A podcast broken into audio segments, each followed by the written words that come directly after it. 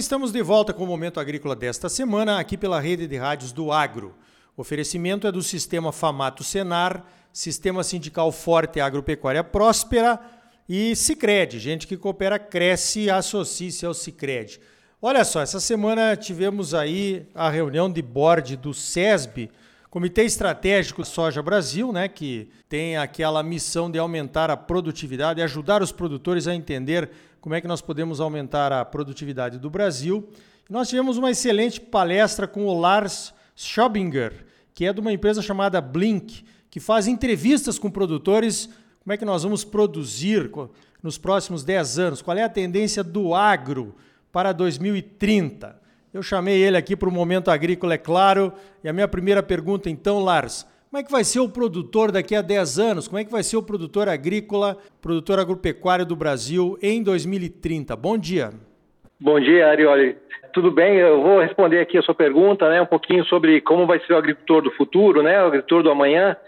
Tem algumas, algumas mudanças importantes aí que vão, vão, vão estar acontecendo, né? O produtor, obviamente, vai seguir buscando cada vez mais os ganhos produtivos, né? A preocupação contínua do produtor é a, o ganho de produtividade. É, nesse sentido, a gente tem várias ferramentas importantes sendo adicionadas aí dentro da, da, fazenda. A gente poderia falar aqui bastante sobre a questão é, da frente digital, da inovação digital. A gente poderia falar bastante sobre todas as novas soluções é, biológicas e biotecnológicas que o produtor vai estar adicionando mexendo muito em fisiologia de planta, em biologia de solo, mas eu, talvez valha a pena mais falar sobre a mentalidade do produtor, né? Então, algumas mudanças importantes que estão acontecendo uh, junto ao homem do campo, né?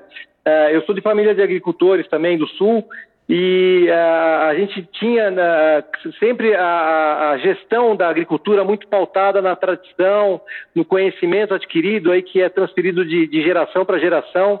Isso obviamente vai continuar tendo muita importância, mas cada vez mais a gestão do agro vai ser baseado num conhecimento amplo, né?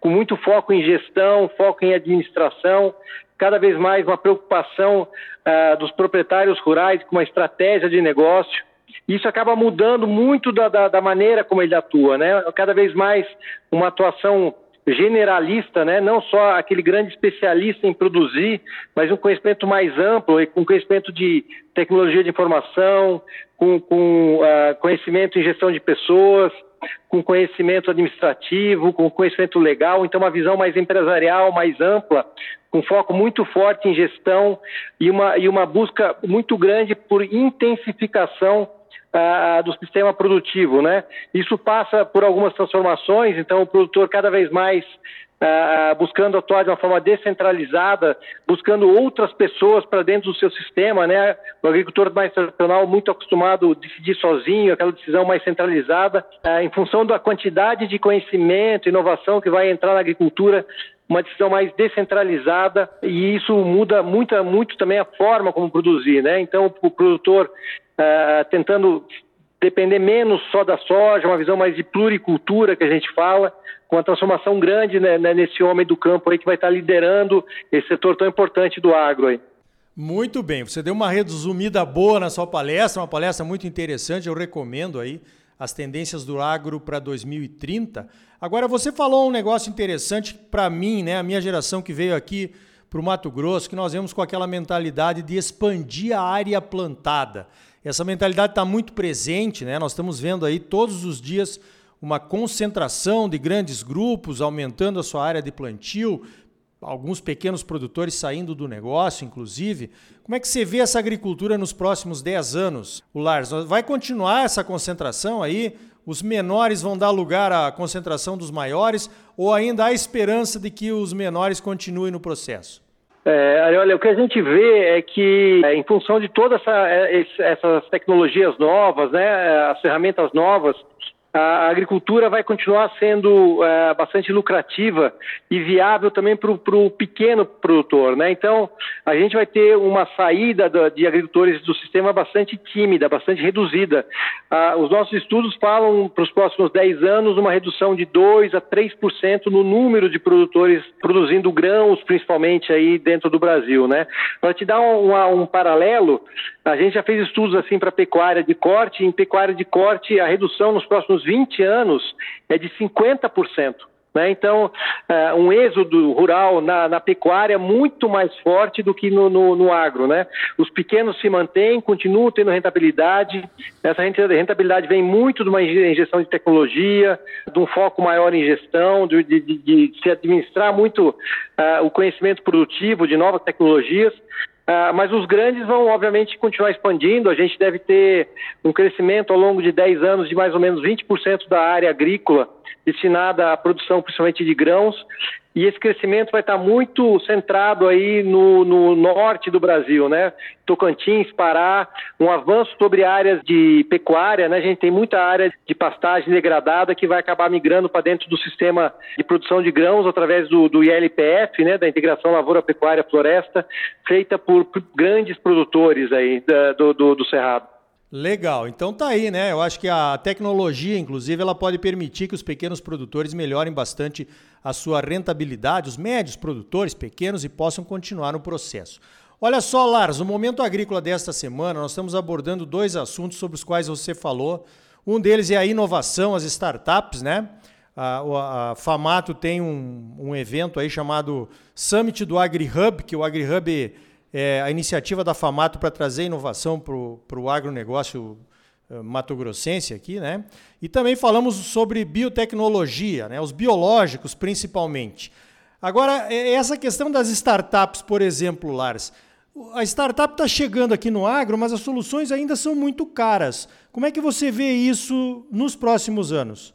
É, essa questão do, do custo da, da, inovação, ela é uma realidade de toda a inovação que surge, né? A gente tem aí, é, quando as tecnologias vão sendo desenvolvidas, um investimento muito alto, muitas vezes, você leva tempo para ganhar escala, para otimizar os processos, isso, isso é natural, né? Sempre foi assim ao longo dos, dos últimos 200 eh, anos, né? Mas uh, o que a gente tem enxergado é que, uh, apesar disso, muitas das tecnologias são extremamente viáveis, elas acabam ganhando viabilidade, retorno econômico muito rapidamente. A gente tem hoje uh, no agro, né, em torno de 1.500 chamadas agtechs, são startups ligadas ao setor agrícola, muitas delas trazendo inovação já a, a custos muito competitivos e muito dessa inovação é, está ligada à otimização de processos produtivos, a, em melhoria no uso de, de, de insumos. Então, no final do dia, elas são muito viáveis economicamente falando. Né? Então,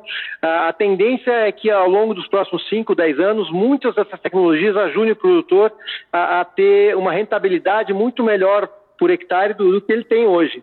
Legal, a gente espera que sim, a gente reconhece evidentemente o valor de algumas dessas startups e com certeza né, o produtor vai ser o foco para que eh, elas consigam realmente se destacar no mercado ou não. Né?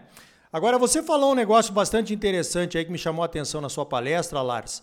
A questão de como o produtor vai comprar e como é que o produtor vai vender nos próximos 10 anos. Eu gostaria que você comentasse isso para os nossos ouvintes. Bacana. Esse, esse, é um ponto bem típico da, da, da entrada da, da, das ferramentas digitais na, nas cadeias econômicas, né? É uma da, das frentes mais transformadoras que o digital uh, cria é o acesso mais fácil, mais barato entre os elos da cadeia. Então, o agricultor vai ter é, condição de comprar junto com as fintechs e com as ferramentas de crédito que estão vindo, uh, junto com os marketplaces, uh, vai existir a condição de se é, realizar toda a parte transacional da compra dos insumos e não só da, da compra dos insumos, também é, o digital vai conectar o agricultor com o mercado consumidor, com, com, a, com a exportação, com o trade de uma outra maneira, né? Então, é, é, esse é um típico exemplo de tecnologia simplificando o dia a dia, imprimindo uma outra realidade de preço muitas vezes, muitas vezes para as tecnologias. Uh, e essa é uma, é uma fronteira que tem várias empresas trabalhando. Se a gente for olhar Hoje já tem em torno de 17 empresas lidando com marketplace de insumos no Brasil, com maior ou menor nível de tecnologia. Quando a gente olha para a parte de plataformas de negociação e venda de produção, não olhando só para a soja ou milho, né, mas olhando para o agro como um todo, já tem mais ou menos 100 empresas trabalhando ah, nessa frente. O principal ponto é a conectividade entre quem produz e quem consome, Uh, e, esse, esse encurtamento das cadeias, das cadeias produtivas, eles uh, geram um ganho muito grande de, de rentabilidade. Né? Então, esse é um ótimo exemplo de como o digital vai ajudar o produtor a ganhar mais dinheiro aí, uh, ao longo dos próximos anos. Muito bem, eu conversei então com o Lars Schobinger, que é da empresa chamada Blink, uma empresa de informação estratégica para o agronegócio. Lars, parabéns pelo teu trabalho, chamou muito a atenção do pessoal do board ali do, do nosso Comitê Estratégico Soja Brasil. E obrigado pela tua participação aqui no Momento Agrícola. Ah, Marioli, eu que agradeço pelo tempo, é, fico à disposição e desejo sucesso a todos aí.